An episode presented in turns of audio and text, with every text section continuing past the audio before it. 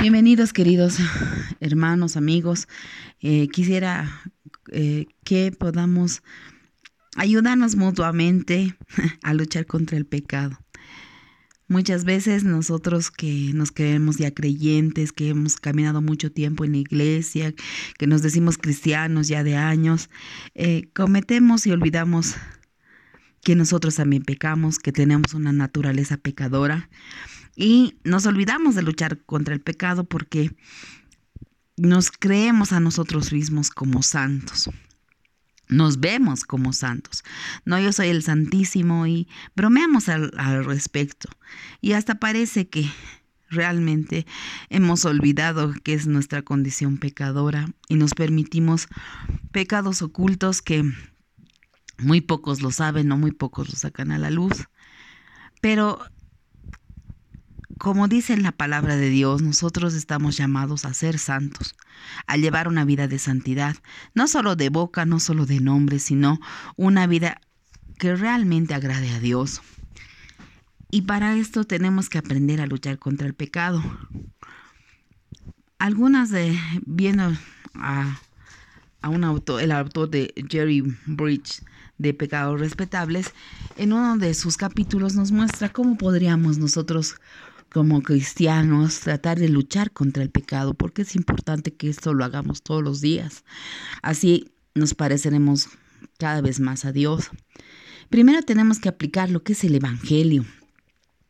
¿Y qué significa el Evangelio? Recordar la obra redentora de Cristo en nuestras vidas. Recordar que no es por obras, sino por la gracia y la, la, gracia de Dios y la fe en Jesucristo, en su obra redentora, en su obra en la cruz. Ese es el Evangelio, el creer que hemos sido perdonados, el creer que todo lo ha hecho Dios, que porque Dios así lo quiso, que porque Dios así lo predestinó, aquellas personas que llamó, también lo santificó. Eso es saber que ese es el Evangelio de Jesús, saber que hemos sido perdonados, saber que hemos sido limpiados de nuestra maldad, de nuestra iniquidad, que ya el pecado, ya no estamos bajo la ley del pecado, si bien todavía tenemos una naturaleza pecadora, pero que Cristo nos ha liberado de la ley del pecado, lo que quiere decir que podemos, mediante la ayuda del Espíritu Santo, salir del círculo vicioso de pecar. La, segunda sugerencia que nos da aquí el autor es que debemos depender del Espíritu Santo. Esto es algo vital e importante, porque tenemos que saber que nuestras propias fuerzas nunca vamos a poder hacer lo correcto delante de Dios. Siempre nuestras actitudes, por más buenas que sean, por más misericordiosas que parezcan, por más piadosas que se vean, siempre van a estar manchadas por la mezquindad de nuestra naturaleza pecadora siempre van a estar manchadas por la naturaleza de nuestro corazón, que en vez de buscar las cosas de Dios, prefiere buscar lo suyo, prefiere ser egoísta, prefiere agradarse a sí mismo. Y el depender del Espíritu Santo es vital porque el Espíritu Santo es nuestro ayudador, es quien nos va a ayudar a llegar a la, la victoria sobre el pecado, es quien nos levanta, nos consuela, nos guía por caminos de verdad, nos nos encamina a lo que Dios quiere de nosotros. Entonces, depender del Espíritu Santo es muy importante.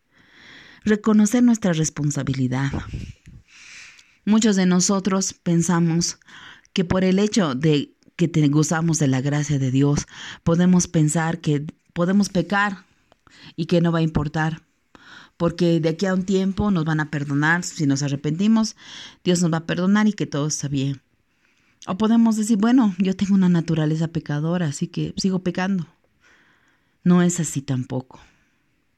Tenemos que reconocer que todos los días nuestra responsabilidad está en renunciar y en luchar con todas nuestras fuerzas para apartarnos del pecado. Si así nosotros queremos agradar a Dios, tenemos que luchar con todo nuestro corazón, con toda nuestra mente, como decía Pablo, ¿no? Como corriendo la carrera para ganar y ganar el premio máximo. Así tenemos que pelear. hasta el último minuto de nuestra vida, hasta nuestro último aliento, saber que somos responsables de nuestros actos, que al ya no tener la ley del pecado sobre nuestra cabeza, nuestra, la decisión de seguir pecando, de, de no luchar contra él, está sobre nosotros. También debemos identificar aquellos pecados que, como los llama el autor, aquellos pecados respetables específicos que hay todavía en nuestra vida. Y esos pecados específicos pueden ser el orgullo, pueden ser la ira, el egoísmo, la mentira, la, el falso testimonio, probablemente el chisme y muchas cosas eh, que nos dejamos o nos permitimos hacer porque pensamos que ya somos santos y que todo se nos ha perdonado. Es bueno identificar estos pequeños cánceres de nuestra vida, que como el mismo autor lo llama. El, eh, el, pecado es como un cáncer, empieza muy pequeño, pero se va apoderando de todos los organismos hasta hacer una metástasis en nuestra vida.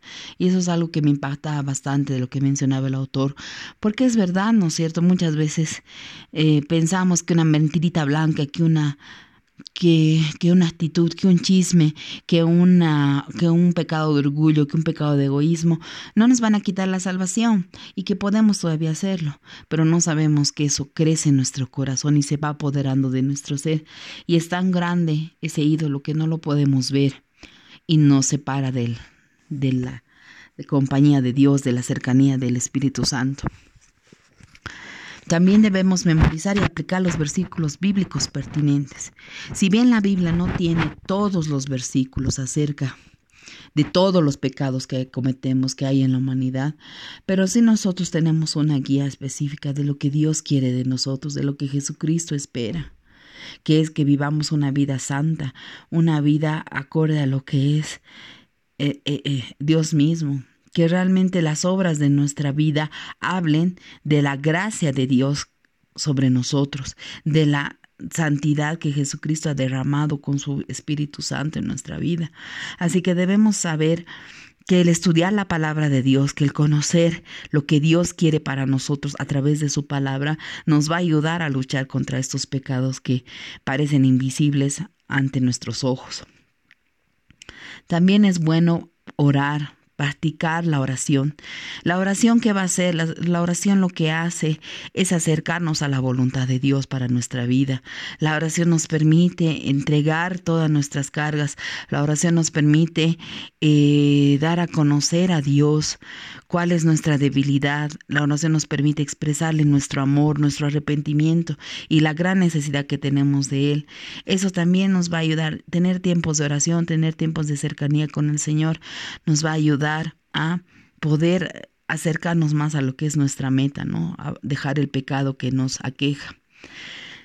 También es bueno involucrar a uno o varios creyentes en esta lucha. En la palabra de Dios nos alienta que nos confesemos unos a otros nuestros pecados. Y eso no con el fin morboso de, de, de juzgar al otro, sino que esto nos ayuda a que el hermano ore por mí y yo ore por él, que nos ayudemos y nos apoyemos en nuestra debilidad, para que como cuerpo de Cristo, fortalecidos en él, podamos ser triunfadores eh, frente a la batalla del pecado, que podamos gloriarnos en las victorias de Cristo sobre nuestra vida. Y eso es muy bueno y es sano porque el, el, pecado es descubierto y ya no es más una, un cáncer interno, sino que ya se lo puede ver y se lo puede tratar. Así que hermanos, esto es eh, una pequeña orientación de qué es lo que podríamos hacer nosotros los cristianos frente a los pecados con los cuales seguimos luchando. Bendiciones.